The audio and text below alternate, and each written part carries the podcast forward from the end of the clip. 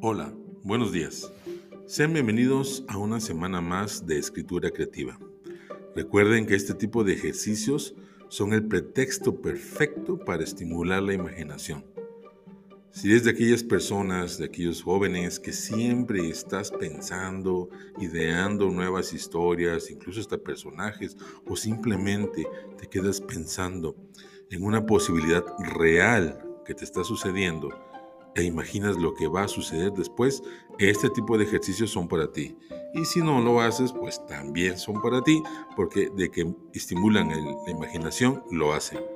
El día de hoy, el trabajo se llama el sobre misterioso. Y escucha bien lo que vas a hacer.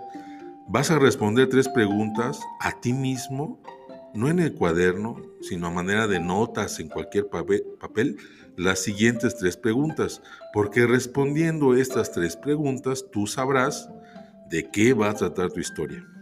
Bueno, en primer lugar te digo que vas a tener una frase generadora. ¿Qué significa esto? Bueno, pues es una frase que todos en este grupo van a tener para que empiece tu cuento. Todos de la misma manera, como regla número uno. Y la frase es, el hombre de la gabardina metió el sobre en el buzón. La voy a repetir.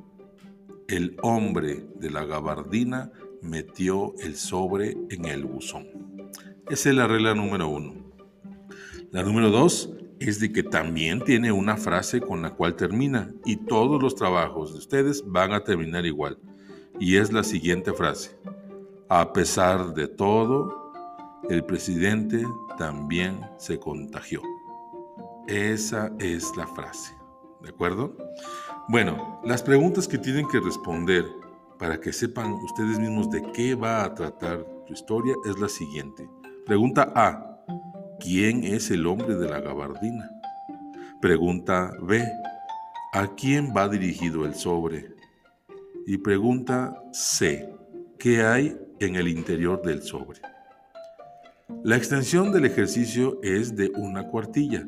Recuerden que la unidad mínima de escritura en mi clase es la cuartilla completa.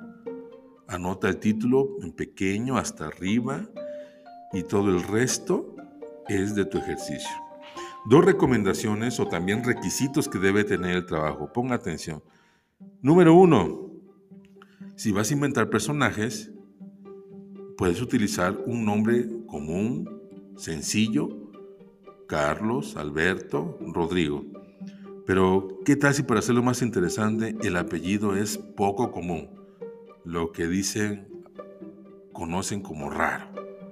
Ibargüengoitia. Yo qué voy a saber. Y, y requisito número dos, no utilices un solo adjetivo calificativo en esta historia. Es decir, bello, caliente, Ah, misterioso, únicamente verbos, acción, acción, acción y más de ello. ¿De acuerdo? Bueno, que tengan buen día, espero sus escritos y les deseo una feliz escritura.